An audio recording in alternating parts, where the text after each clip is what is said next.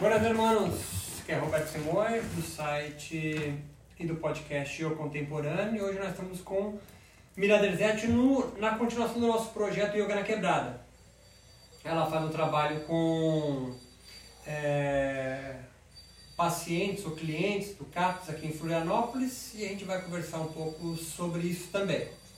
Para começar, eu queria entender quem você é e o que é yoga para você. Eu sou Mila, é, Mila Derzete. Uh, yoga para mim é. Para mim, yoga tem diversos significados. É, eu utilizo é, o, alguns dos significados que eu utilizo é, no meu trabalho, no meu trabalho, é, ponto, é, o vírgula, é, de que yoga é uma filosofia prática. Quando eu coloco essa palavra serviço da, de, de mim, Mila, pessoalmente, na minha vida, na minha rotina, é, com minha família, eu vejo yoga como um estado. Tem dias que eu me sinto em estado de yoga, tem, tem dias que eu me sinto completamente perturbada e eu sei que eu não estou no estado de yoga. Eu estou em desconexão, eu estou em desequilíbrio. Então, se na ciência a gente fala em homeostase, na psicologia a gente fala em equilíbrio, eu acho que na filosofia a gente falaria em yoga.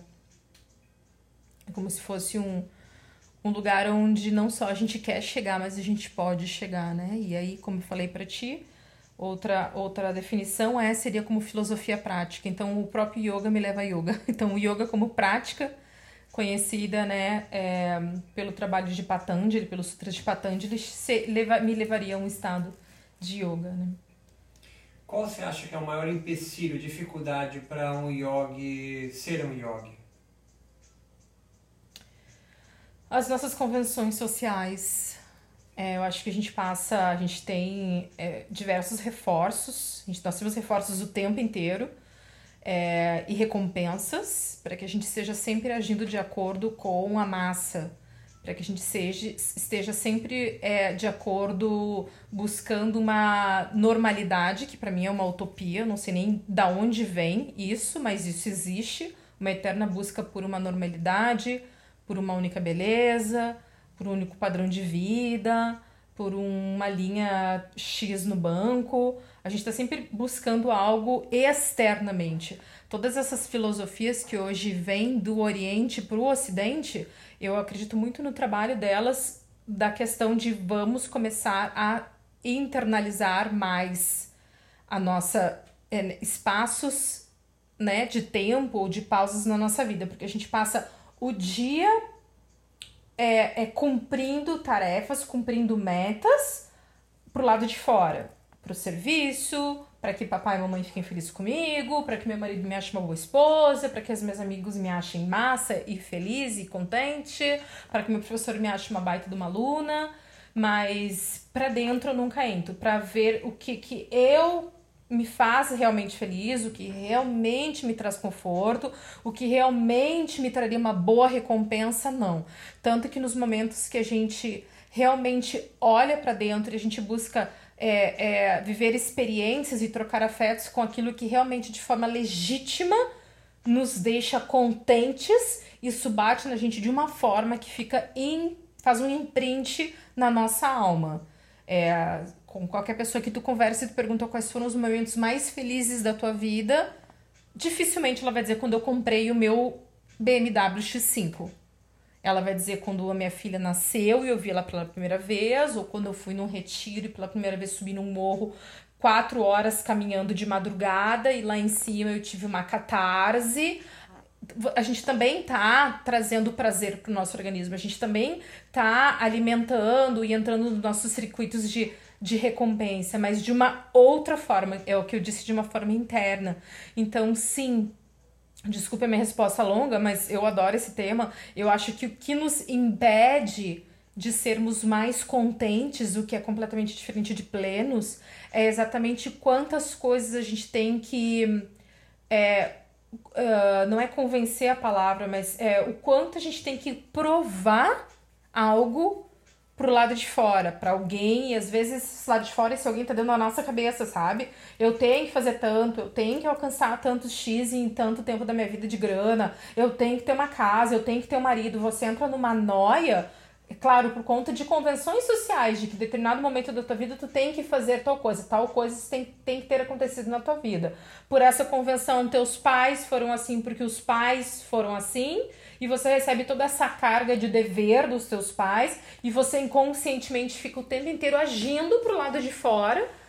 Claro que também a sociedade não nos leva a um, a uma, a um espaço onde a gente sente é, é, permissão, não é uma sociedade em que ela é espiritualizada, isso que eu quero dizer. Nós não temos assim, não. Na escola a gente aprende a ter o nosso momento de contemplação. É, nos cultos, eu faço um curso de filosofia tarde, desde seis anos de idade eu fiz, e que me ensina a, a ter, a sentir gratidão, a pensar sobre espiritualidade, sobre compaixão. Não, a gente não tem isso. Isso está entrando na nossa vida aqui, no Ocidente, nesse território, como algo forçado, na verdade, pra gente ter menos estresse, a gente tá sendo obrigado a olhar para dentro.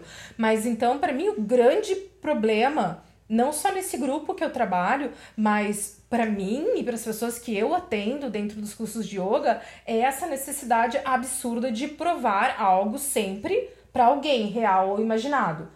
Imaginado da onde eu nasci com isso? Não, socialmente eu fui reforçado, eu fui construído a achar que tenho que cumprir determinados é, eventos na minha vida ou cumprir determinadas metas, tá? Então, por isso que eu falo sobre convenções é, é, sociais. Então, o principal empecilho para um yogi ser yogi são os papéis que ele ocupa na sociedade e o tempo que ele investe para isso.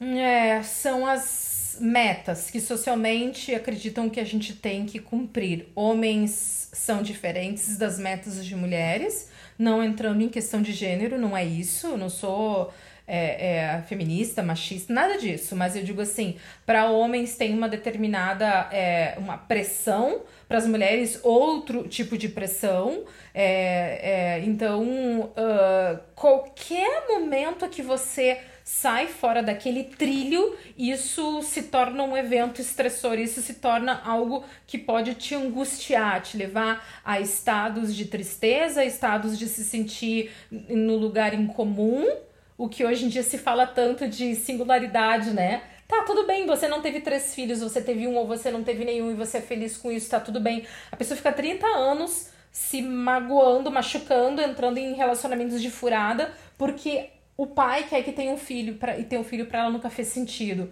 É isso que eu quero dizer. Então, isso é ter que comprovar algo ou realizar algo por conta de uma pressão social. E eu acho que é um, é um grande impedimento para as pessoas serem mais contentes e utilizarem mais os seus tempos, o seu tempo e a sua jornada para realmente encontrar aquilo que lhes traz potência. E para o yoga é a mesma coisa. Porque a maioria dos yogis passam o tempo tentando realizar posturas físicas. Então, será que não é coincidência que o yoga foi criado numa sociedade que é estratificada? Ou seja, um lugar onde tem mais papéis para cumprir é na Índia, quando o yoga foi sistematizado pela primeira vez sobreviveu. Será que é por isso que o yoga é, prosperou com mais força na Índia, já que tem tantos papéis para cumprir lá, ou lá eles têm menos, só tem, só tem quatro?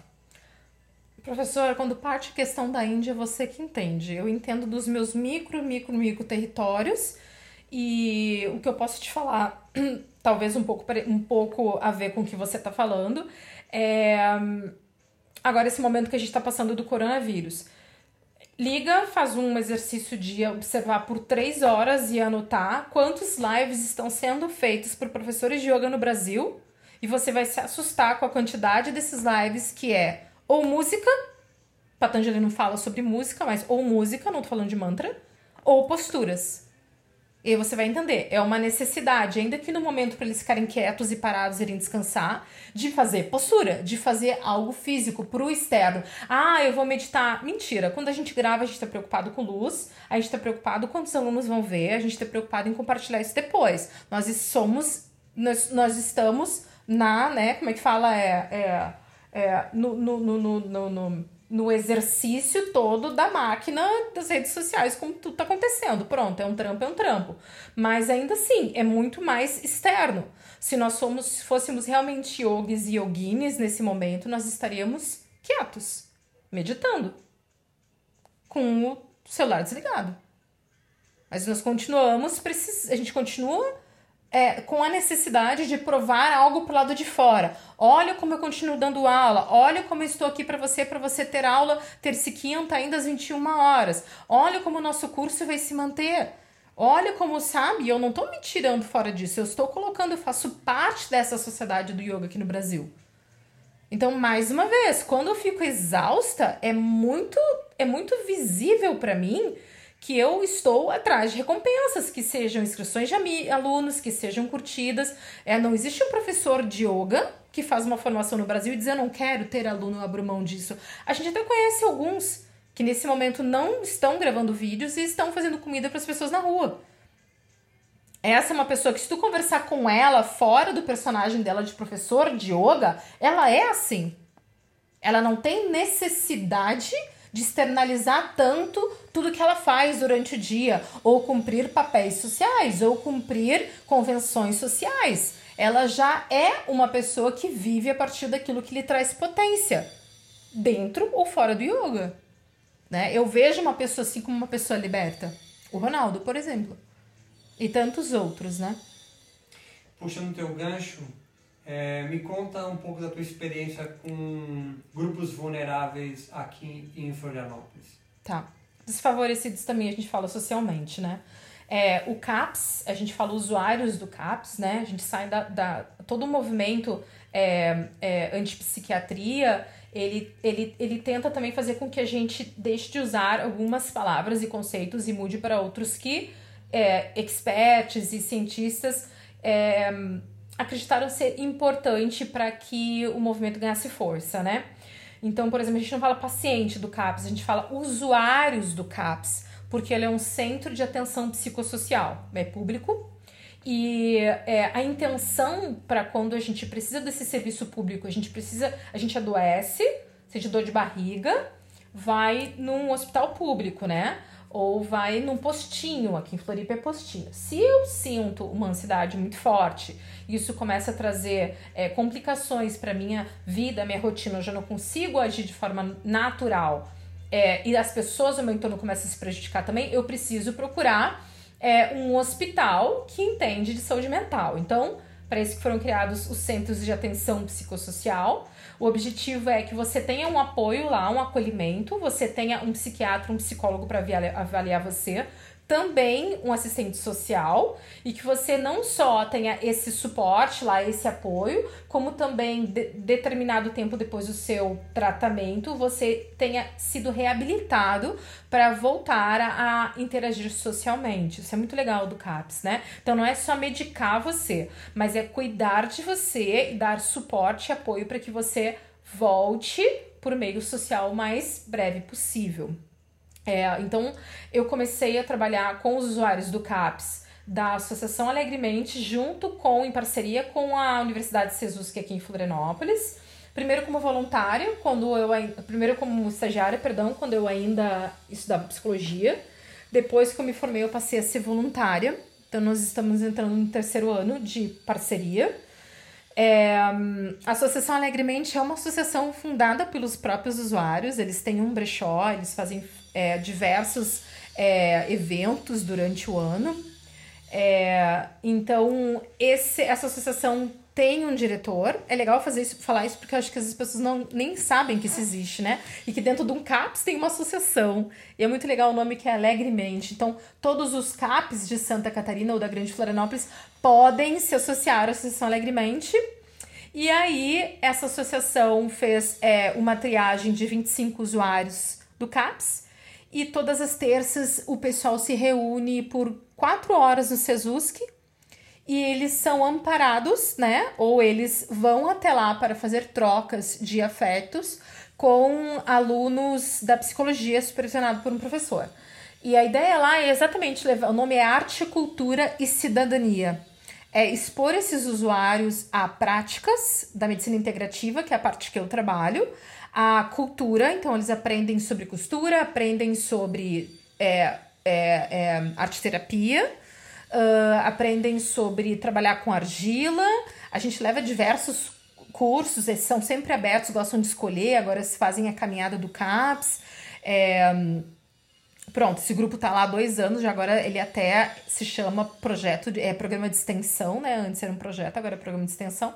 E eu, então, estou envolvida com eles há três anos. Começou com a yoga restaurativa, com posturas mesmo. É, e depois foi, né, construindo esse rapport com eles, essa confiança, esse relacionamento com eles.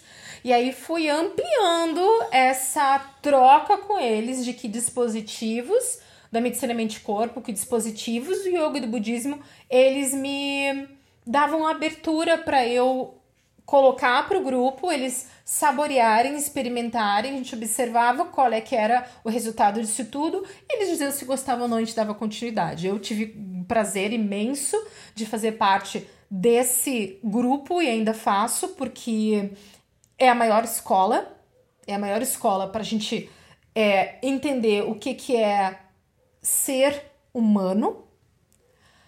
É, a gente entender, eu que sou de família classe média, ainda que tinha, tenha trabalhado quando criança com a minha mãe na PAI. É, depois, quando eu estudei jornalismo, eu fui um ano voluntária da, do Telecom, acho que é o nome, né? É, em Porto Alegre. E a minha mãe trabalhou, também me levava para trabalhar com ela na Liga Feminina de Combate ao Câncer. Então, desde pequena, eu sempre fiquei nestes ambientes. Minha mãe foi minha diretora do Lions também por 5, 4, 5 anos.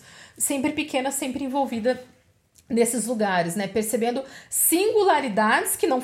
É, seres humanos com determinados. É, é, é, é, distúrbios, ou a gente nunca falou no Telecom, por exemplo, de deficiência, né? Mas diferença, que eram diferentes de mim. Então, essa palavra diferente sempre me, me, me acompanhou. E eu fiz teatro, sou formada em teatro, então eu também sou uma pessoa diferente, né?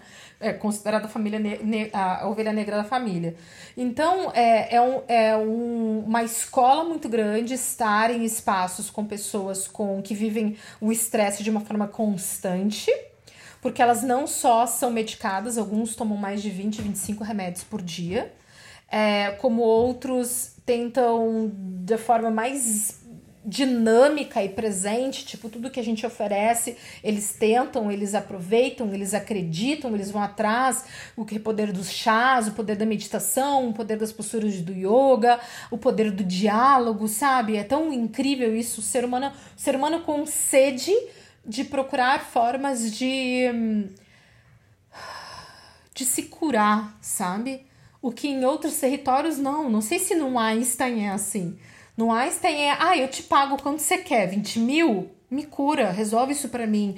Ali ninguém tem esse dinheiro. Eu já tive com pessoas sem tomar banho, porque as pessoas não têm onde tomar banho, pessoas extremamente ansiosas em crise porque é, estavam sendo relocadas em Florianópolis porque estavam morando em morros ou em pé de morro onde não pode, então a polícia vai lá e tira eles, eles não tinham para onde ir é, pessoas que estavam com. não tinham dinheiro para pegar o ônibus. E eu chegando lá no meu carrinho, com a minha bolsinha de marca, sabe? Cheia de compromissos depois dos meus cursos em Harvard. E, e aquilo começou, sabe? Não, nenhum momento teve nenhum julgamento da parte deles, sempre muito respeitosos. Cada vez que eu viajo, eles querem saber, eles querem ouvir tudo. São realmente meus amigos, eu posso dizer isso hoje.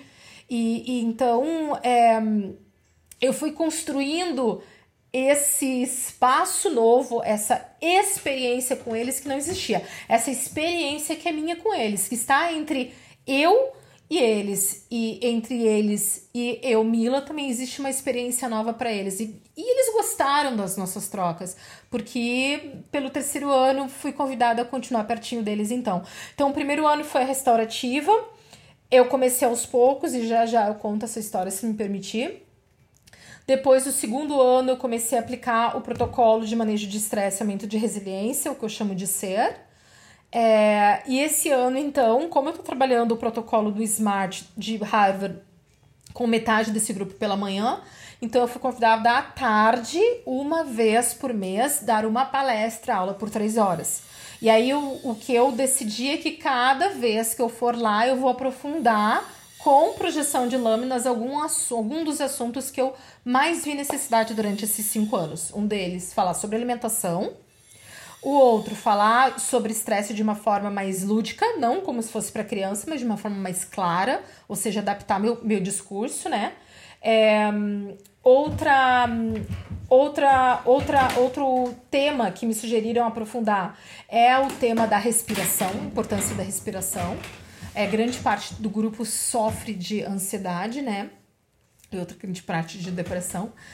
É, então, então é isso. Eu acho que consegui falar um pouquinho de quem eles são e, e esses três anos como que a gente está caminhando e cada vez que eu vou lev levar algo, não adianta eu ter uma ideia e dizer, ah, que legal, achei ótimo, vou falar sobre resiliência com eles. Tem que passar por uma conversa com um grupo de alunos, com um supervisor. O, supervisor, o professor supervisor é incrível, é um psicólogo social super cheio de ideias e extremamente inteligente, inspira mesmo a gente. Tem, acho que 30, 40 anos de, de experiência com os usuários do CAPS. Sempre me dá ideia, me ensina muito de. Peraí, o que, que é resiliência? Deixa eu entender na psicologia, psicologia social. Como é que você vai chegar nesse, nesse grupo? Apresenta a proposta e vê o que eles acham disso. Isso é genial, isso a gente não sabe fazer no yoga. A gente chega no yoga numa aula e diz: vamos lá, todo mundo em Tadasana. Aí a gente fala assim: ai que saco, meu grupo quer fazer shavasana. Hum, hum, hum. Que safadinhos. Não, não, não. Todo mundo de pé na ponta do, do tapete. É cômico isso, para não ser trágico, sabe? Porque aí tu aprende no CAPS, usuários do CAPS. Ai, mas eles não são do CAPS. Gente, eu, meus, meus grupos de yoga em formação só são comportados e dão uma segurada, porque na Montanha Encantada galera começa a não segurar mais. Eu já vi várias pessoas entrando em crise. Então, é, é, o que acontece é que num grupo, grupo A dos usuários do CAPS, eu aprendi a sentar e dizer: eu tenho esta proposta e eu sei deste assunto e gostaria de saber se vocês têm interesse. E eu paro e espero o outro falar se tem interesse ou não. E eu abro meu coração e a minha cabecinha para ouvir se, se, se eles têm uma outra sugestão para me dar. Quem sabe você faz assim? Quem sabe isso a gente faz no outro dia e na semana que vem você faz tal coisa, porque eu tô sentindo falta da aula tua tal. Então aí sim existe uma uma troca de experiência. Não é só eu que estou jogando um um pensamento, uma ideia minha, um planejamento que seja de aula. É, pro outro lado, né? Como o Bayu Churran fala nessa representação, quase como se eu estivesse num palco sozinha, num monólogo, uma representação que eu crio na minha cabeça que todo mundo vai adorar ouvir do outro lado. E todo mundo está do outro lado, é um público que tem que ficar quieto, não fazer perguntas, e se não gostar, fica quieto, se gostar, bate palma como se estivesse realmente num teatro, né? Então, o Bayu Chohan, que é um filósofo coreano, eu adoro quando ele fala sobre isso no livro Sociedade da Transparência. Ele fala assim: nós podemos ficar criar um, uma, uma, um certo tipo de comportamento na nossa vida como professores, ou enfim, como palestrantes, como instrutores, facilitadores, em que a gente acredita que o que a gente está ensinando e colocando é o de mais sensacional, legítimo e a única verdade que existe. E o outro é obrigado a gostar, e o, e o organismo, o corpo do outro, o organismo do outro, é obrigada a funcionar da maneira que eu espero. Se eu estou oferecendo para ele uma aula de yoga para diminuir estresse, como assim o organismo dele não reagiu aquilo. Como o organismo ousa não reagir da Como ele ousa não ficar em Tadasana na ponta do tapete, como eu planejei. Porque eu aprendi que assim o estresse diminui. Na verdade, ele aprendeu com o mestre dele. Que pode ter viajado na batatinha, entendeu? Então, assim, é, é o CAPS me ensinou isso como professora de yoga. E com certeza foi. É, alimentando e nutrindo é, e dando energia, insights é, para diversas coisas que eu tenho ensinado para os meus alunos no curso do método. Então, esteja num lugar onde você apresenta algo novo e faça com que todo mundo tenha curiosidade sobre aquele algo novo. Como é que eu faço que você, com que você tenha curiosidade sobre algo novo que eu estou expondo? Você precisa deixar que aquilo não seja simplesmente uma teoria de alguém. Aquilo tem que nascer da sua experiência com algo.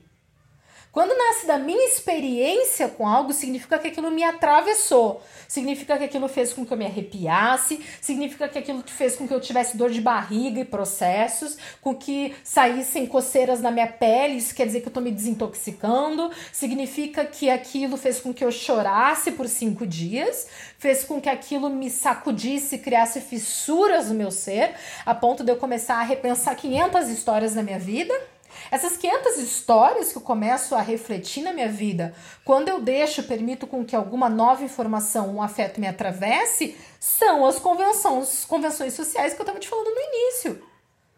E por que que algumas das pessoas choram ao final de uma proposta assim, de um discurso assim, onde eu digo, vou lhe colocar, eu trabalho com uma meditação deitada, que a, o princípio, eu começo com o princípio de que deve existir conforto para gerar segurança.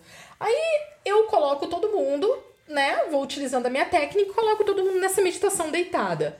Gero nessa pessoa uma confiança que vai gerar, a partir de um suporte físico e emocional, que vai gerar nela segurança, que vai, essa segurança vai se desdobrar em diversos processos internos dela e vai fazer com que ela solte uma musculatura tensa, que vai ter uma repercussão no organismo dela imenso. E só a mudança é fisiológica nela, do batimento cardíaco, do consumo de oxigênio, diminuição das ondas mentais, tudo isso faça com que o organismo dela comece a se autorregular emocionalmente. Vamos falar da questão mais mental. Se nós todos é, Professores de yoga, estamos o tempo inteiro sofrendo ou tentando alcançar algo porque algo nos agonia, algo nos estressa, algo nos deixa ansiosos, algo nos deixa triste, por isso procuramos um curso de yoga e aquilo nos toca, e por isso a gente quer fazer um curso de formação para tocar alguém. Se no momento de uma meditação deitada aquilo me atravessa e faz com que eu realmente me afrouxe todo e fique vulnerável como nunca, mais, nunca fiquei na minha vida, e isso faça, faz com que o meu organismo solte e é como se fosse uma casca dura engessada que tá apertada e começa a criar fissuras e através dessas fissuras ou indo e vindo essas experiências de afeto começam a me atravessar e isso tudo começa a realmente mexer comigo de uma forma que me deixe Uh, o que está acontecendo comigo? E alguns choram, outros começam a rir, outros vão tossir, outros vão brigar com o professor, querer levar para o intelectual, porque não consegue entrar em contato com aquilo eu, eu não vejo que as pessoas entram nesses estados, às vezes, de dizer, cara, eu te amo, Mila, eu amo a restaurativa e tal. Eu, não, eu sei que não sou eu, eu sei que não é restaurativa, é o encontro dela com ela mesma. É, é, é, é, é, essas, são essas fissuras com que, às vezes, é, pela primeira vez vão deixar que algo genuíno te atravesse de vida. Então, alguns professores de mindfulness e que eu gosto muito, um deles, o John Kabat-Zinn, é, o outro, Daniel Goleman, que se debruça muito nos ensinamentos da Dalai Lama, eles falam muito, não é tanto o estado de atenção plena, que são professores que eles estudam e estudam o estudo e depois estudam o estudo do estudo e quando você acha que entendeu algo eles já estão anos luz à frente, né? É, mas é a necessidade que essa sociedade tem de começar a viver experiências legítimas. É como se até hoje a gente estivesse vivendo, vivendo experiências pelos nossos pais, vendo experiências pelo que uma sociedade capitalista espera da gente, vendo experiências de convenções sociais. Nós mulheres precisamos, aos 18, encontrar nosso príncipe, precisamos em tal momento aprender a cruzar a perna, precisamos em tal momento começar a crescer o peito, precisamos nesse momento começar a ovular e ter filhos e ter o casalzinho para ter menino e menina e ter feito a faculdade, ganhar tanto e ganhar menos que que o marido. Meu Deus, é um monte de convenção que só de eu falando você já cansa. E para os homens também é tão pesado quanto. Então, não, isso não são experiências legítimas de vida. Experiências legítimas de vida é quando eu digo para você em aula o que, o que você quer fazer e parar de imaginar que o outro tá se auto-sabotando, e parar de imaginar que o outro é um vagabundo e preguiçoso, e parar de imaginar que o outro quer deitar na restaurativa porque é um carente, um preguiçoso, nananã, e não quer fazer nada, ao invés de dizer, poxa,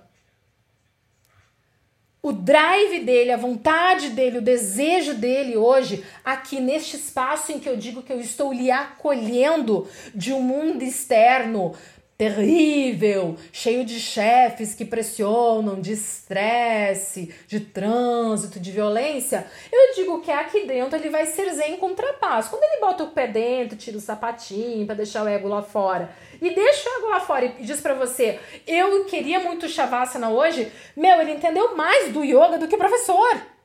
Porque ele já entendeu onde é que é aquele decantador dele. Não, no pain, no gain. Vamos ficar na ponta do tapete, vamos fazer a prática que eu falo o tempo inteiro da minha vida, dos retiros, do alinhamento, de tudo isso. Se for ficar na ponta do tapete e deixar a pessoa meditar em silêncio, tudo bem.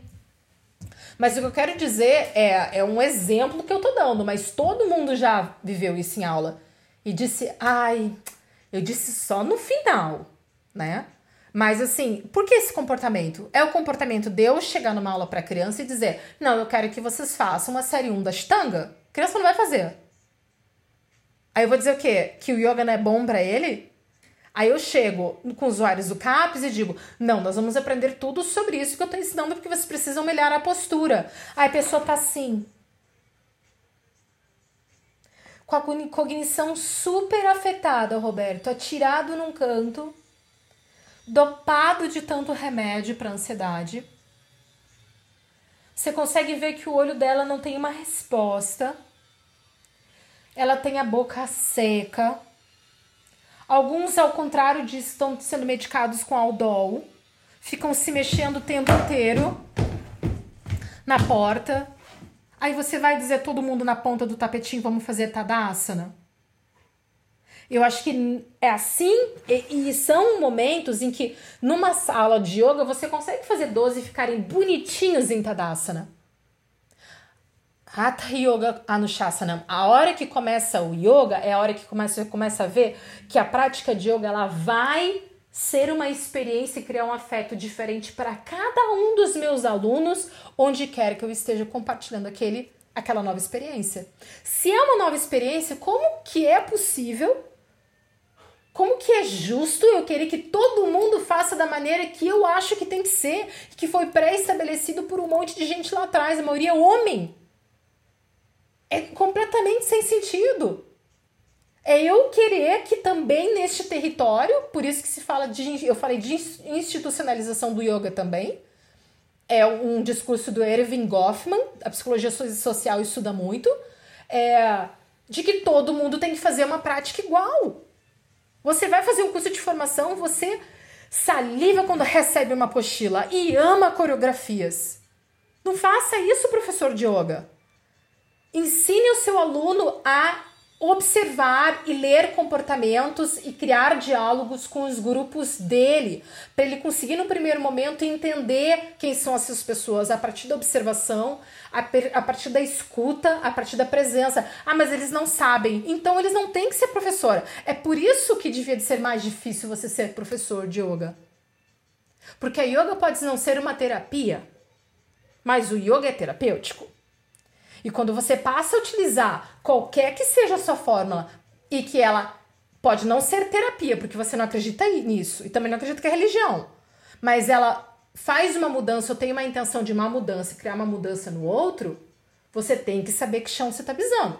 Como um terapeuta, você tem que saber que a sua receita vai criar uma resposta completamente diferente nos indivíduos por causa dos atravessamentos de idade, de hum, gênero, de situação social, de construção de vida, de educação, de onde moram. Então, se, se tem uma das coisas mais incríveis que essa experiência com usuários me trouxe, foi tire o seu tapete, o seu chinelinho na, na porta antes de entrar e falar com a gente. E eu sempre o fiz sem ninguém me pedir. E por mais que a gente esteja te olhando e sedentos por o que você vai falar, porque a gente está honrando que você está aqui entre milhões de astros gastando o seu tempo para estar tá com a gente, se você realmente sabe onde você está pisando, que é num espaço de total vulnerabilidade, é onde você realiza os maiores encontros, os encontros de maiores potências, porque você está com seres humanos abertos, totalmente abertos para escuta do que você tem que falar, sem filtro nenhum. É aí que começa o nosso a nossa conscientização da responsabilidade de estar com esse ser humano é olhar uma pessoa que não consegue falar porque ela não tem a cognição social desenvolvida ou está prejudicada. É uma pessoa que nunca ninguém teve empatia por ela na vida. Outra pessoa, ela não consegue se expressar porque ela te acha muito inteligente, então ela se retrai porque ela não estudou. Outra fica quietinha no canto e leva seis, oito meses para te dar um abraço porque tem medo que você a trate igual todo mundo vem tratando.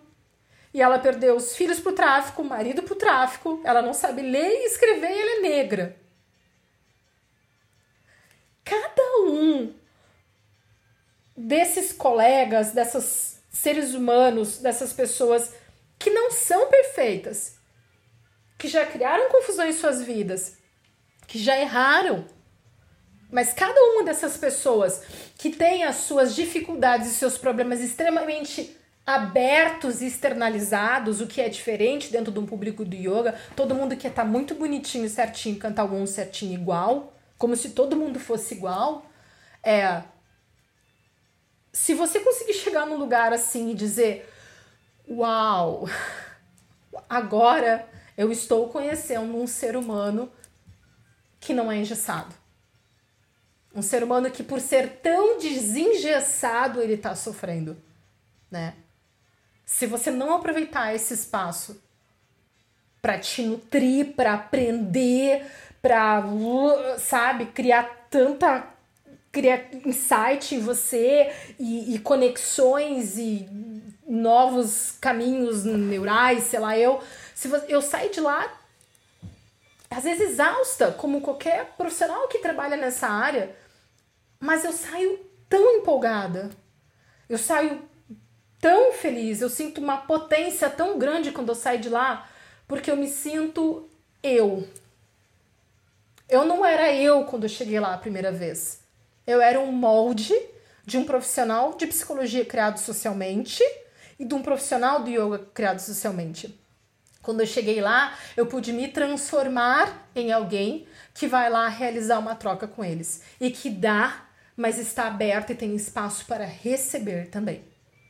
Então, isso é o que Vygotsky defendeu por tanto tempo em sua vida e que eu amo muito e que aprendi com a, professoras como a Maheri, que é aqui da, da, da, da, da Universidade Federal, e a minha professora, que foi orientada por ela no doutorado, a professora é, Reis, né? Eu nem lembro o primeiro nome dela, mas ela está nos meus trabalhos.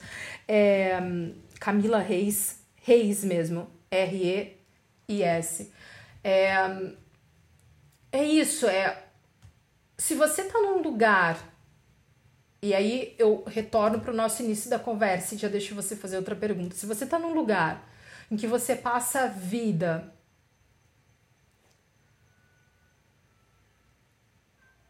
lendo um livro de alguém e tentando reproduzir papéis, você não viveu experiências.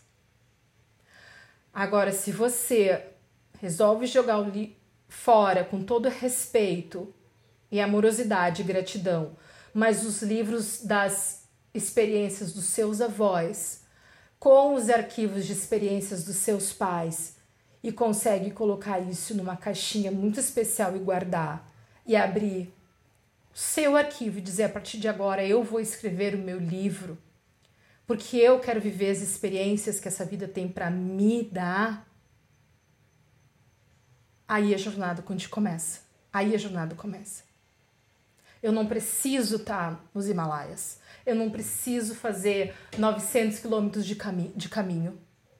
Eu só tenho que mudar a minha perspectiva em relação às coisas acontecendo ao meu entorno. O tempo inteiro tem algo querendo ensinar algo pra gente, porque o tempo inteiro tem algo de novo acontecendo. Mas a gente aprendeu que um dia tem uma manhã, uma tarde, uma noite. Então a gente acha que todos os dias tem uma manhã e uma tarde, uma noite. Então a gente não percebe às vezes quando a estação mudou e a noite é mais curta. Ou a noite é mais longa. E que a cada dia existe uma maneira diferente do sol se colocar e uma maneira diferente da lua acontecer. Então, o tempo inteiro, a vida, a natureza, as trocas estão nos oferecendo experiências para nos afetar com alegria ou nos afetar com tristeza, mas diferentes afetos que vão nos transformar. E essa transformação em mim faz com que venha algo novo de mim, que é uma nova experiência, e que eu distribuo para o outro, que vai elaborar aquilo e vai me devolver com uma nova experiência. E aí nós temos novas experiências o tempo todo. Então, como que seria, por exemplo, eu, professora de yoga restaurativa do senso comum, indo até os usuários do CAPS.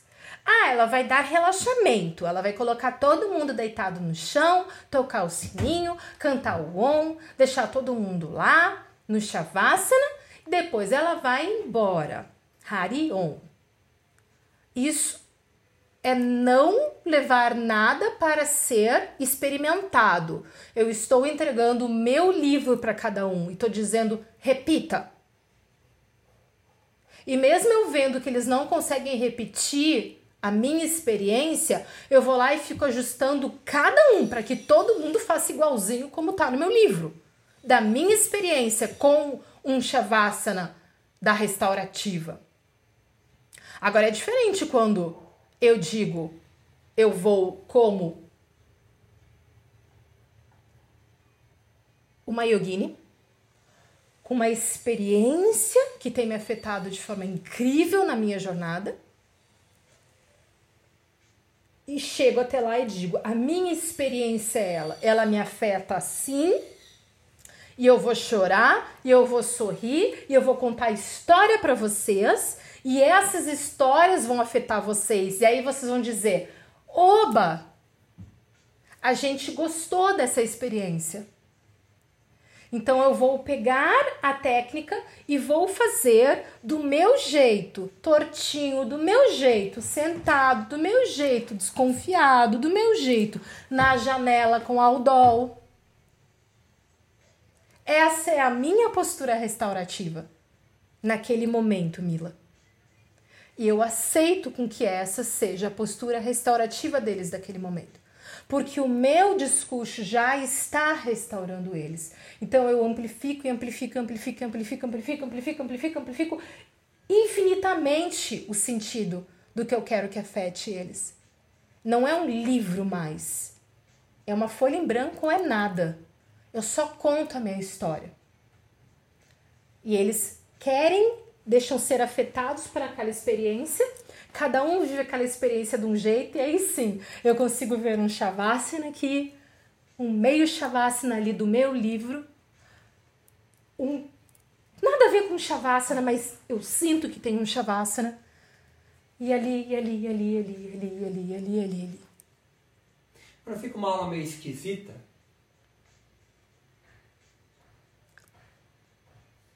E eu sou esquizoanalista. Esquizoanalista não é alguém que fez uma especialização em esquizoanálise, que não existe, mas é alguém que se propõe a observar e amar e entender a vida como experiências singulares. Então, na verdade, quando a gente fala assim, e que pessoa esquisita lá fora, porque ela tá babando. Ela olha para ti e pensa, que pessoa esquisita lá fora. Ela não baba. Então, que pessoa esquisita que faz um shavasana assim. E com certeza, alguma vez ele olhou para mim e disse: Que esquisita, Mila, porque ela dobra a perna assado. Então, quando a gente se permite a entender que o universo inteiro está o tempo inteiro nos oferecendo experiências esquisitas, que não significa ruim, errado, anormal, significa diferente, eu começo a experimentar a vida como ela vem. Eu começo, Roberto, a experimentar a vida.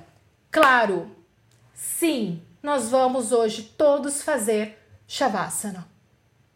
Não é, professora? Vamos começar com Shavasana? Vamos. Vamos começar com Shavasana.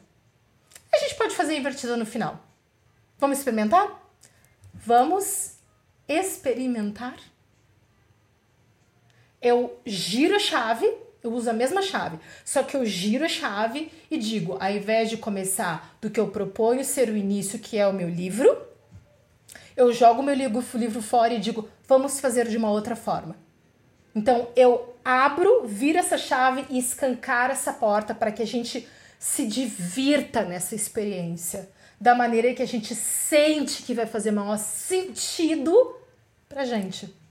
Mas yoga restaurativa não é só relaxar? Deixa eu terminar de falar sobre esquizo primeiro, depois você faz essa pergunta de novo. Então, o que, que acontece? Por exemplo, a gente fala é, sobre singularidades. Eu falo bastante sobre singularidades dentro do método. Singularidades são esquisitices.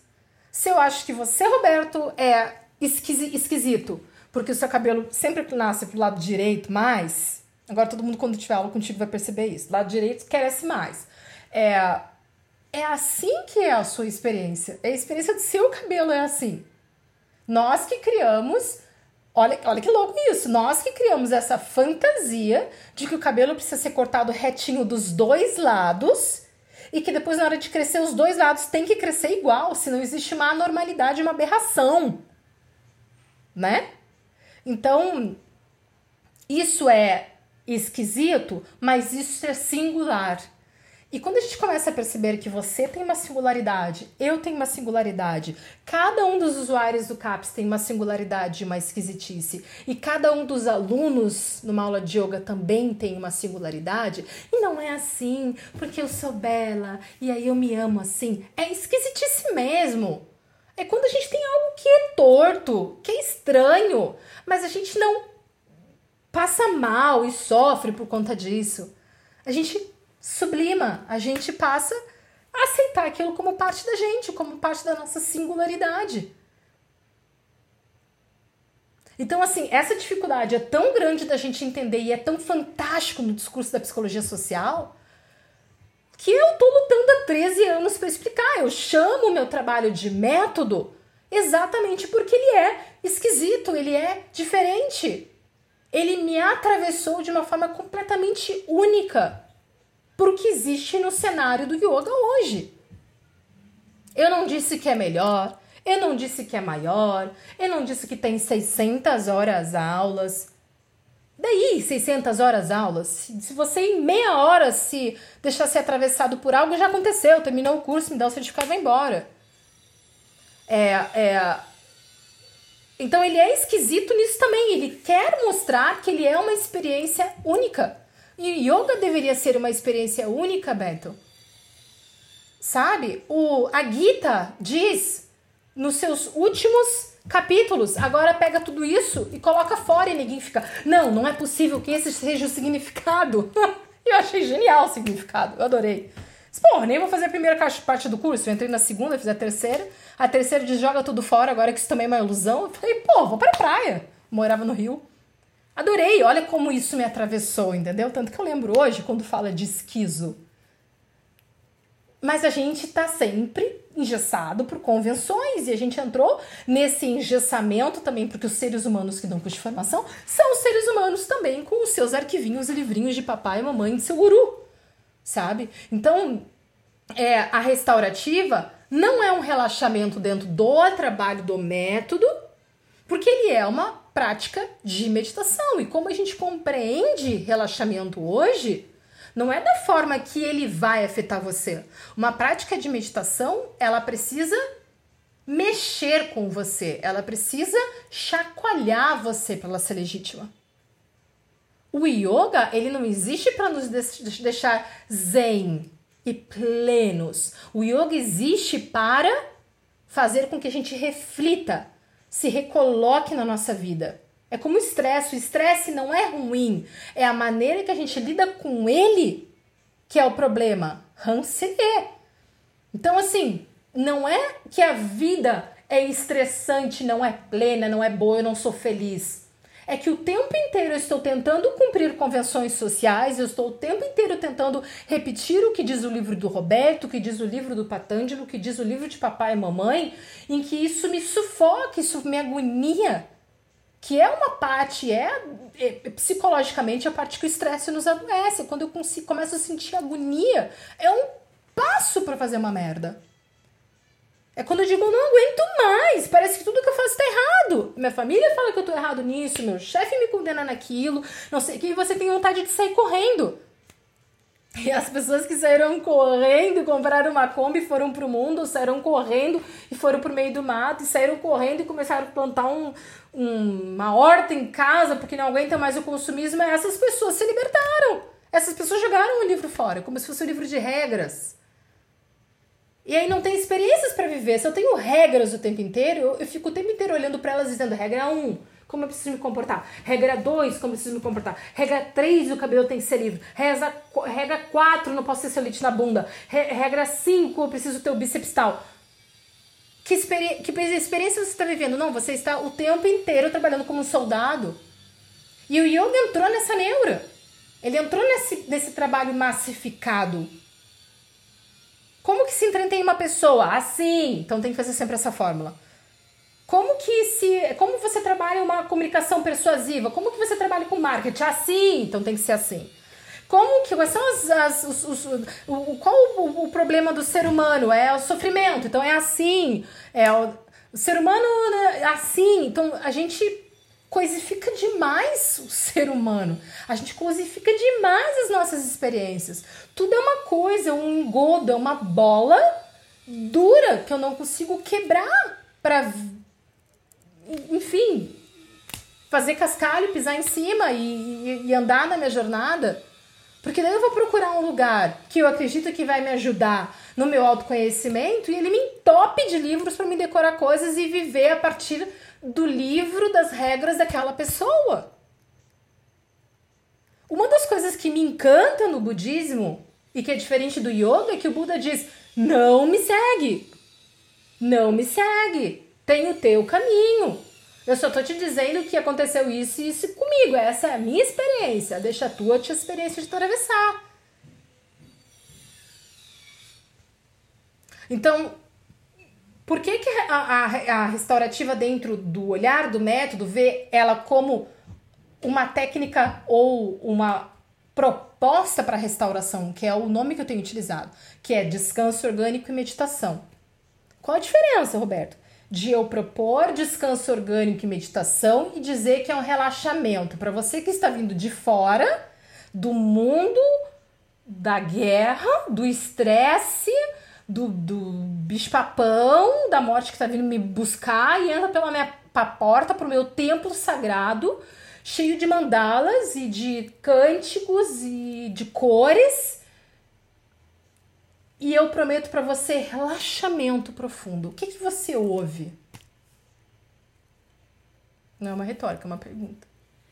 Ah, que eu vou descansar, que eu vou relaxar. E esse relaxamento vai fazer o que com você? Recarregar minhas baterias.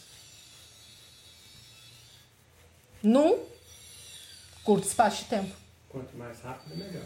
Recarregar suas baterias, tirar todos os problemas da sua vida, né? O yoga diz que é me ensinar a lidar com as pessoas. Então, o yoga vai me ensinar a lidar com as pessoas. As pessoas são um erro, eu que sou certo. Eu vou ficar zen a partir do primeiro dia de yoga já. E o mundo todo tá errado e é um inferno. Eu agora sei a postura melhor e faço mais difícil. Os outros estão abaixo. Porque os outros estão fazendo Muay Thai Tai Chi. Então, o que é que um relaxamento dentro de um olhar social, esse olhar de que relaxamento é o oposto do estresse, mas sem saber nem quem é Edward Benson, é simplesmente porque eu acho que o estresse é a pior coisa do mundo e eu preciso dar uma relaxadinha. Você sabe que eu fiz um, um trabalho ainda na faculdade? Eu tava é, na disciplina de avaliação e eu disse, professora, eu quero fazer alguma coisa de, de, na questão do estresse e do relaxamento. Ela disse, faz o que você quiser, contando que você cria aí é, esse hum, instrumento de avaliação que eu quero. Pronto, eu fiz um instrumento que tinha perguntas sobre o estresse e perguntas sobre relaxamento. E distribuí só entre alunos de psicologia e professores, tá? Foi mais ou menos 60 deles. Todo mundo completou, me entregou aquilo e eu, né, quantifiquei tudo bonitinho numa planilha. As respostas que eu tinha sobre sobre estresse. O que é estresse para você? É quando meu time perde. Estresse é quando minha namorada mandou lavar louça. Estresse é quando eu tô sem grana na conta. O que é relaxamento para você? Relaxamento é dar uma transadinha. Relaxamento é tomar um chopp na esquina. Nessa onda, Roberto, entra relaxamento, é fazer uma postura do yoga no final e dormir. Onde que está o sentido do autoconhecimento? Aonde que está a meditação? Aí você reforça, aula de relaxamento hoje à tarde. Uhul, vem 30 alunos, todo mundo deu uma relaxadinha e saiu feliz. Não dá só a casca da banana pro teu aluno, como diz Hermógenes. Dá a banana inteira, deixa ele descascar o pepino dele. Coloca ele para meditar, coloca ele para refletir sobre a vida dele, coloca ele para pensar sobre o quais são os agentes estressores reais, né, é, é, dados de realidade ou imaginados, crenças, que permeiam o pensamento dele ou a vida dele. Mas ele não vai dormir? E qual o problema se ele dormir? Meditação pode ser feita dormindo? E o que é meditação? Não sei. O que é meditação para você? Meditação é só algo assim transcendente, você levita. Meditação para você é alcançar um, um nirvana, e o nirvana é ver Deus, ver Ganesha, trocar ideia com sei lá quem. Isso é o nirvana? Isso é meditação?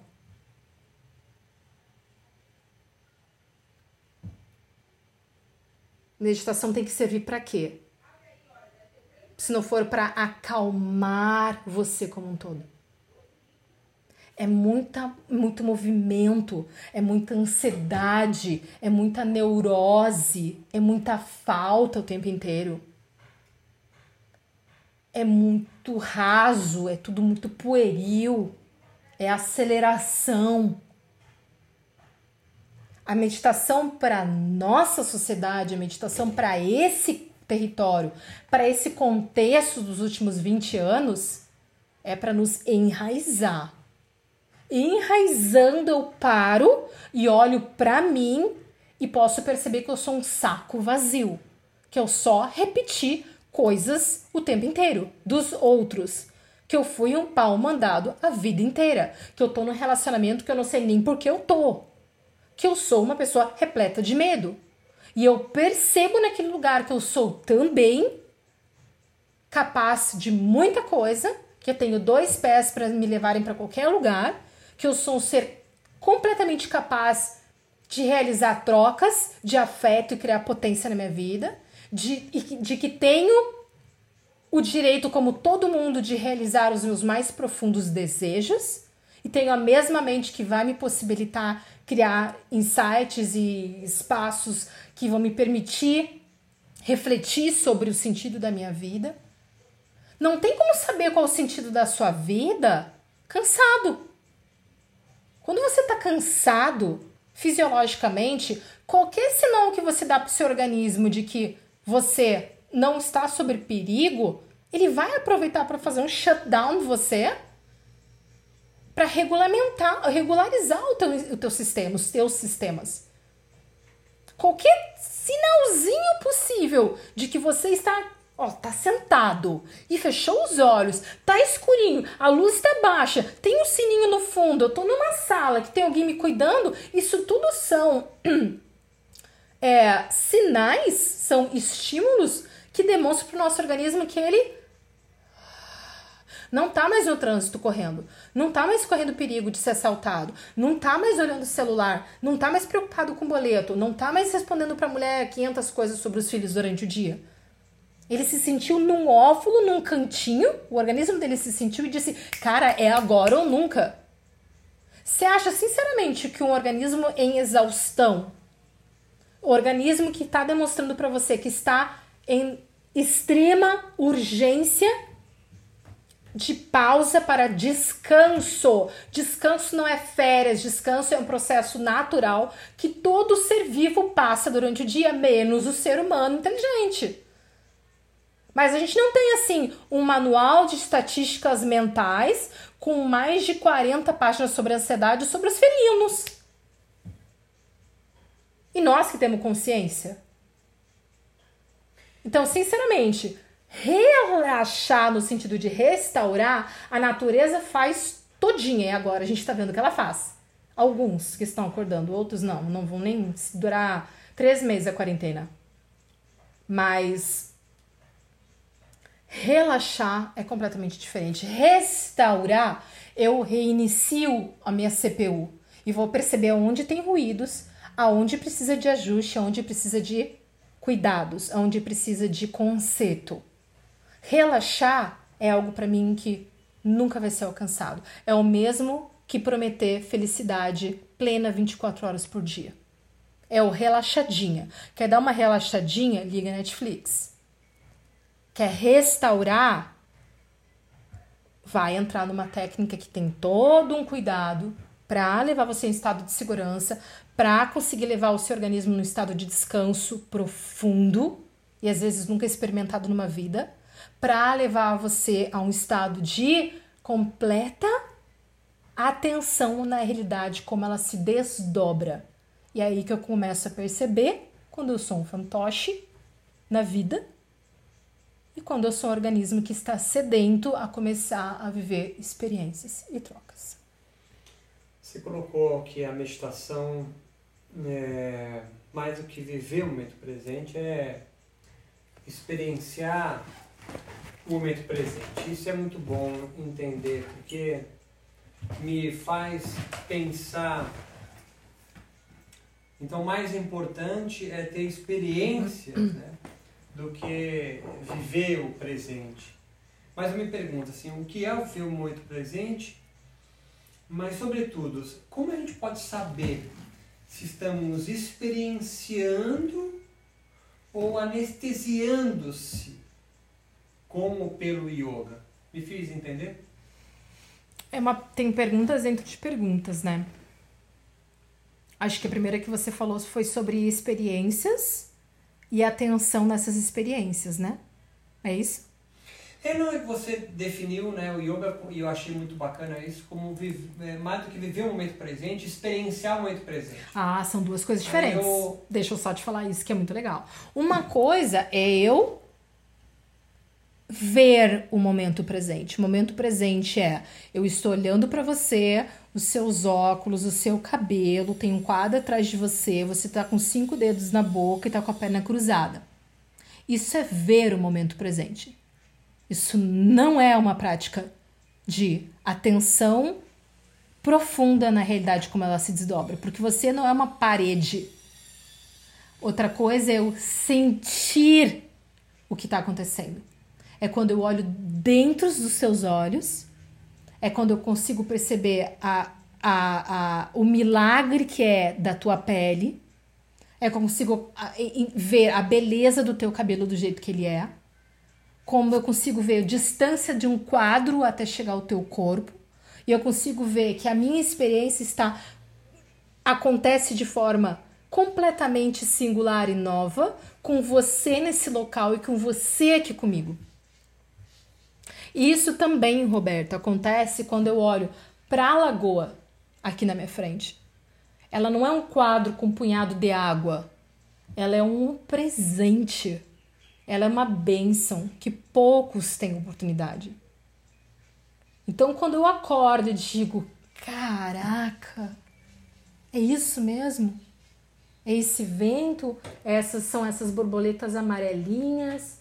É a minha gatinha que responde cada vez que eu falo e eu encho ela de beijinhos, não como um gato que é menor do que eu, mas como uma vida que é tão importante quanto a minha.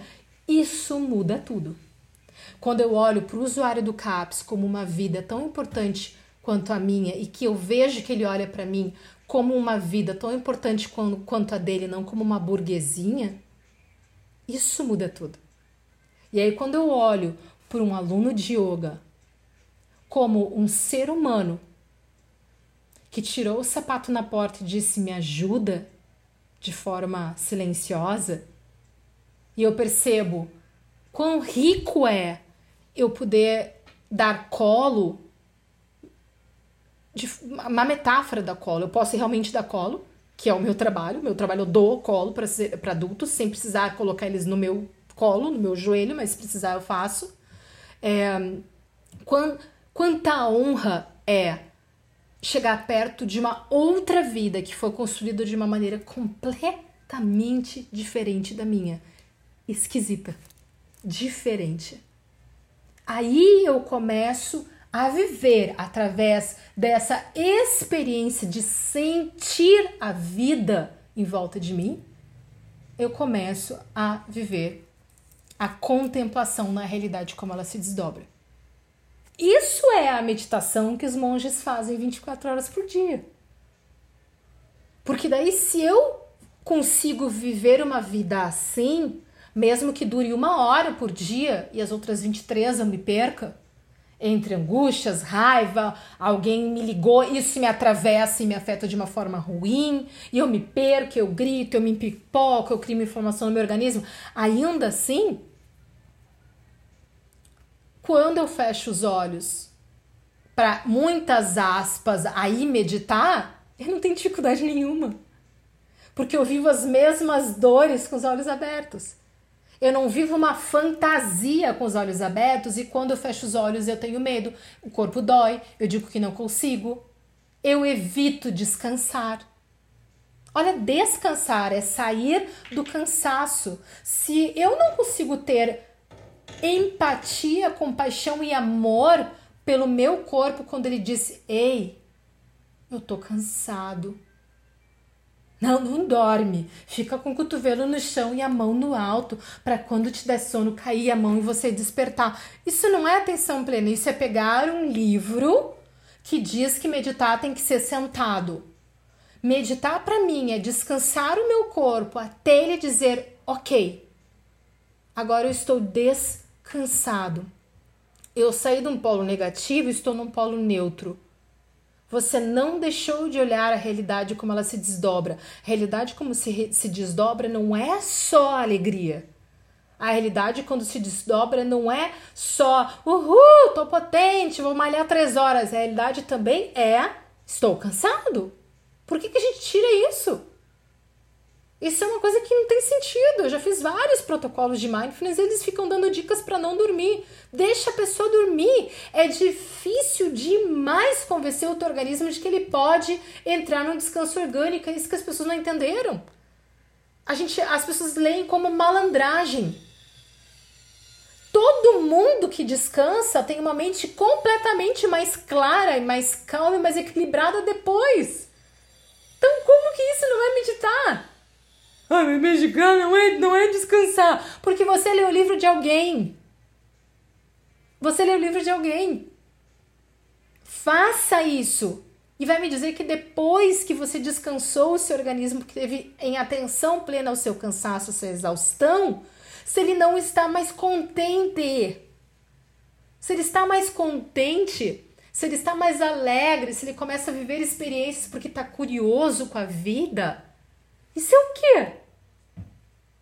Se não está pronto. Aí você medita no desdobramento das experiências como elas vêm. Aí você tem clareza. As convenções sociais, pegar o livro dos outros, repetir padrões, personagens, isso tudo é Maia.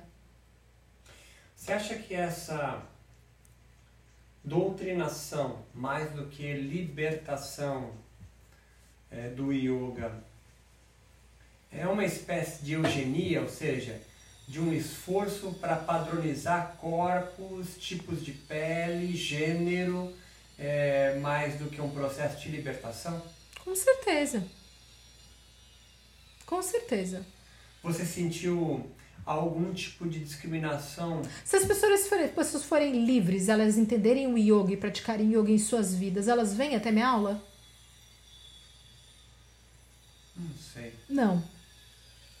Elas só vêm na minha aula para me escutar e fazer a minha aula enquanto elas sentem a falta. Quando elas começam a se sentir contentes, elas não precisam vir. Então tem uma hora que eu, eu tenho que largar o yoga. O yoga no qual a gente pensa institucionalizado. Porque eu tenho uma hora que eu me liberto, não preciso mais dele. É, é uma experiência. Depois que você vive uma experiência, não tem como ela sair de você. Você faz uma faculdade inteira de medicina, de repente você para de clinicar, mas você nunca mais vai deixar de ser médico. No momento que você vê alguém sofrendo na rua, você vai dizer: Não, não deixa de ser médico, pode morrer. Você não vai fazer isso.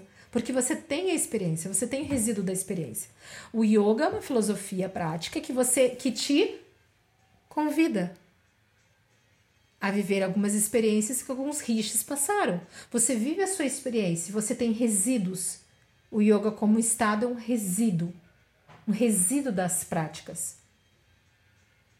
De yamas, de niyamas, de pranayamas, de atenção, de meditação.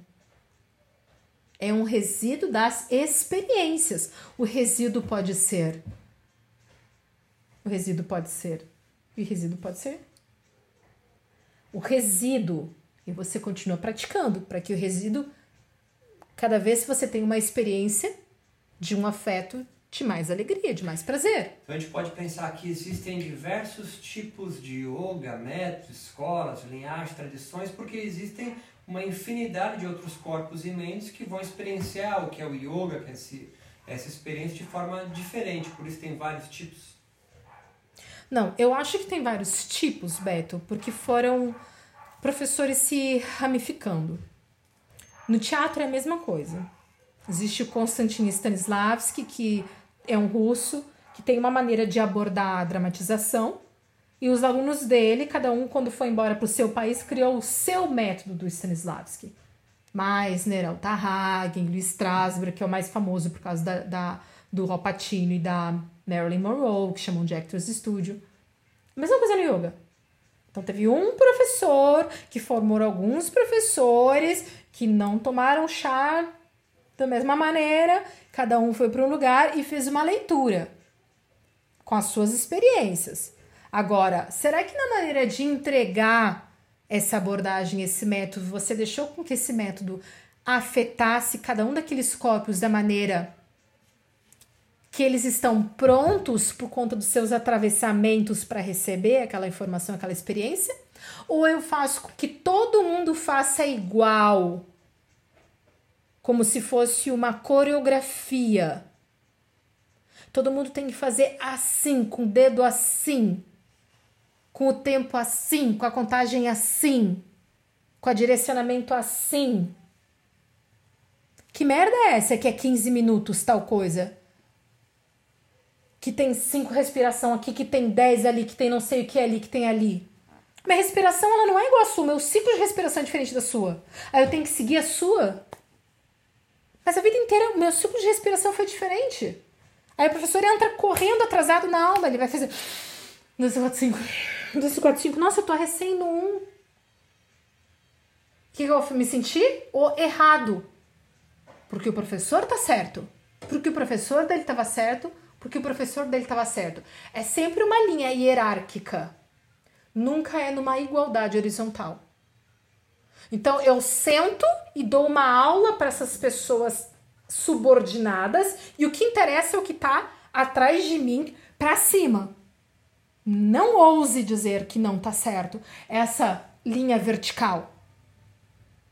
Gente, deixa esse povo para trás. Para de evocar os mortos. Tem vivos na tua frente te oferecendo experiência para você trocar e você tá dizendo: hum, hum, não me interessa. Você tem que ficar de pé, senão é melhor você ir para casa se você tá doente. Então, mais importante que replicar o seu mestre e o yoga que vem dele é, eu poderia brincar entre aspas, de. Como é que você dá aula de yoga, que a gente tá lendo aqui como um resíduo de uma prática, de estar em contato com a realidade, se você não tá em contato com a realidade como ela se desdobra? Você fica lendo num livro de um arquivo de uma outra pessoa de dois mil anos atrás, como a realidade se desdobrou para ela, e é um sábio, ninguém tá dizendo que não é, e é um guru, ninguém tá dizendo que não é, mas ele precisa te inspirar para você viver a sua experiência e anotar no seu caderninho a sua experiência. E você não distribui cópias desse caderninho e diz: é assim que tem que ser igual para todo mundo. Você pode dizer, eu quero dizer isso. O que, que vocês acham? O que, que vocês sentem dessa experiência? Me conta. O que que teu corpo fala, o teu corpo fala, o teu corpo fala, o que que é, como que a tua mente se comporta, como que tá a tua respiração agora? E ele está escrevendo no caderninho dele sobre a, a prática e experiência dele. Então, o método de yoga restaurativa aqui, ele tem um significado, um resíduo quando ele chega dentro de cada um daqueles corpos, corpos leia organismo, vida, experiência, chega de uma forma completamente diferente. E por que que só aqui é yoga? Ou só aqui é yoga com os meus mestres? Por que que eu desqualifico o Shavasana da maneira que um usuário do CAPS quis fazer? Por que, que eu desqualifico o Shavasana que de repente se ressignificou de ser deitado e é sentado, mas a pessoa sentada está restaurando muito mais porque ela está vivendo a experiência do que a pessoa que está deitada que está querendo fazer como eu estou mandando, preocupada se está me agradando ou não. Tu já fez aula de yoga de postura com alguém que não para de falar o tempo inteiro e tu fica olhando para ela para fazer igual? Que tipo de experiência você tem singular no fim do dia? Nenhuma. Nenhuma. É daí que nasce a dança contemporânea. Então, é, é, é incrível isso, assim, porque. É, é, se tu disser para mim dessa entrevista toda, qual é a palavra que você quer extrair? É uma palavra, vou dizer experiência. A, a meditação é experiência no que isso. Para que, que você quer ir para um transcendental, ver um Ganesh, um elefante com uma tromba branca, se você não consegue ver aqui um, um cãozinho seu carente querendo carinho? Não tem resíduo de yoga nisso. Não tem. É buscar algo que você acha que está num campo, num outro campo que vai lhe deixar mais feliz. Mas, mano, você não vai viver nessa história louca aí, imaginada. É aqui que as coisas estão acontecendo. Goste você ou não. É aqui que as coisas estão te oferecendo aprendizado. É aqui que existem trocas de afeto, de alegria e trocas de afeto que não te deixam tão alegres. É aqui que existe potência. É aqui que existe amor, é aqui que existe olhares profundos. Eu experimentei com o pessoal do, do, do da, da Associação Alegremente os, os momentos mais fantásticos e doces e profundos que eu já experimentei em todos os meus 13 anos com a restaurativa, Beto. De ficar de queixo caído, que nem diz. Tem uma palavra pior que gaúcho diz, mas eu não vou dizer. Mas assim. De dizer. O que, que ele falou? Peraí, deixa eu anotar essa experiência dele, porque eu eu gostei do resíduo da prática nele. Essa experiência, esse nome que ele deu, eu já senti e não consegui dar esse nome. Ele não é estranho para mim, eu, eu gosto disso. Eu explico isso nos cursos. Por exemplo, embarcar. Eu embarquei, eu não embarquei.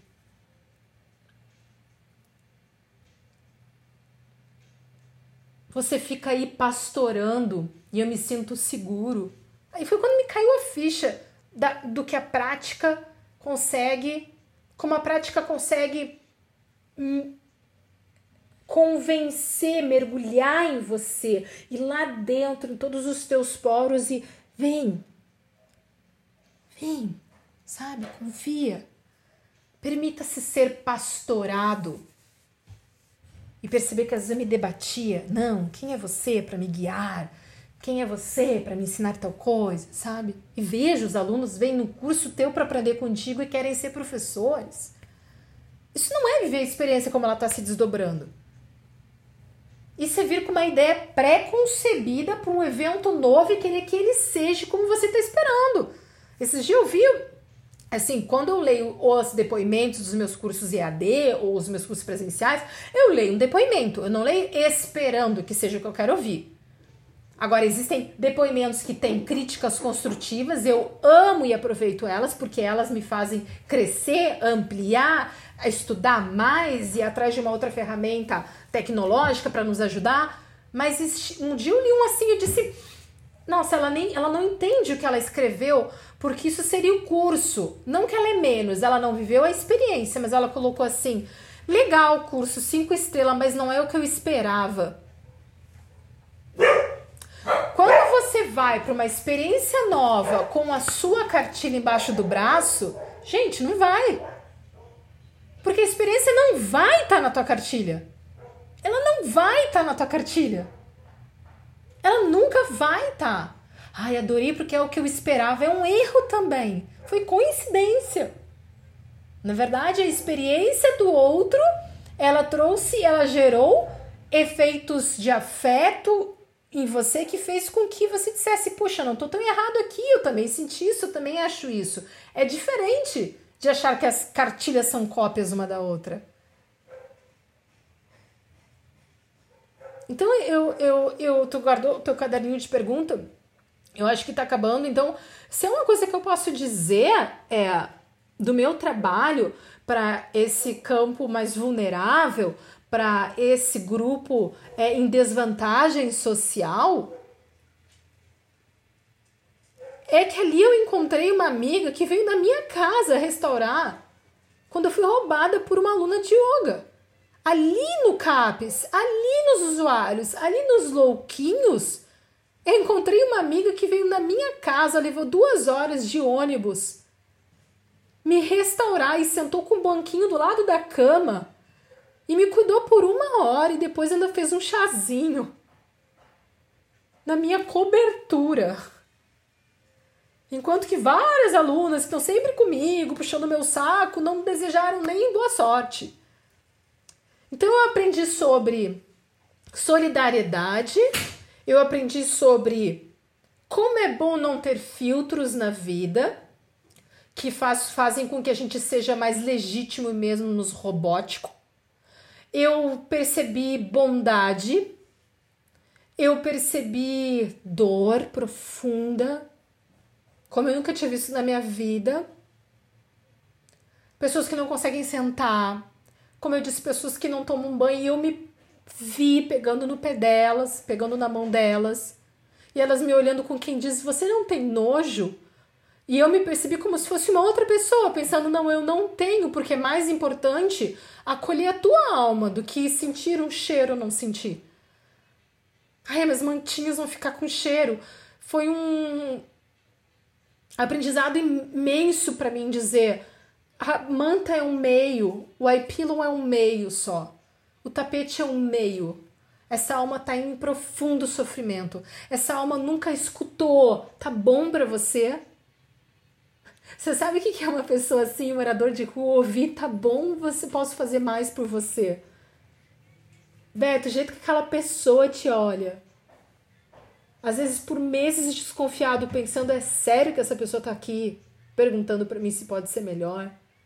E quando você vê você se humildando e sim fazendo um chá e levando na mão daquelas pessoas, sabendo que ela pode trazer, mas é uma experiência que ela nunca teve de ser servida e o quanto aquilo evoca nela potência, o quanto aquilo muda e muda o comportamento dela, ela começa a se expressar, dizer se tá bom ou não, se gosta ou não.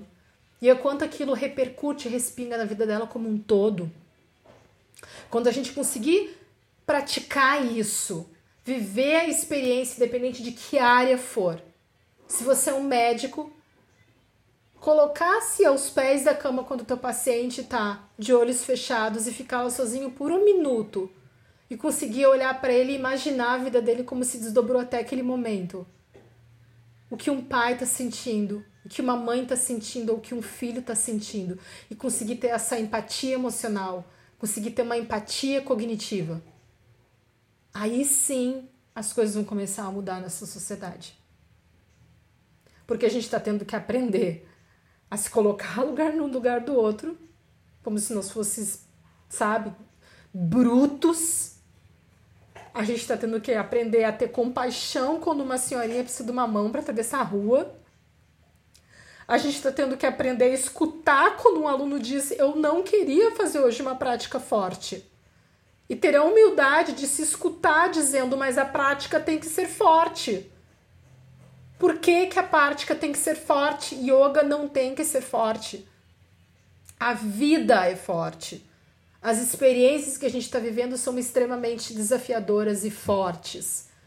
Nós somos o tempo inteiro desafiados lá fora. Desde que a gente nasce, a gente tem que ter um comportamento X para ser condecorados, para ser bonzinho, para ser um bom menino e uma boa menina.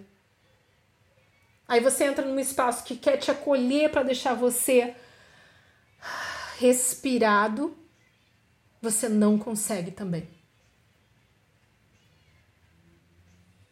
Então, quando chegar perto de um ser humano, chega perto de uma alma, oferecendo um serviço, ou oferecendo uma prática de yoga, ou oferecendo um prato de comida. O que você estiver oferecendo, quando oferecer chegar perto de um outro ser humano, ele também está chegando perto de você, que é um outro ser humano. Nós não somos coisas, nós não somos um punhado de músculos, nós somos seres biopsicossociais espirituais com construções únicas, com identidades únicas. Você acredita em Deus?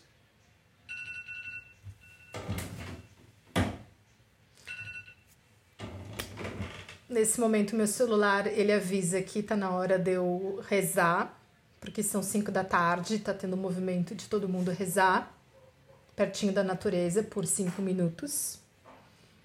Eu acredito em Deus, sim. Eu acredito em Deus que fala através de mim agora.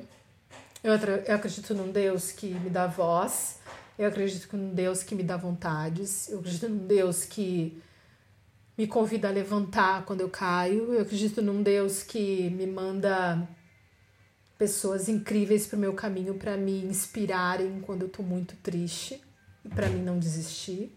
Eu acredito em Deus quando de forma mágica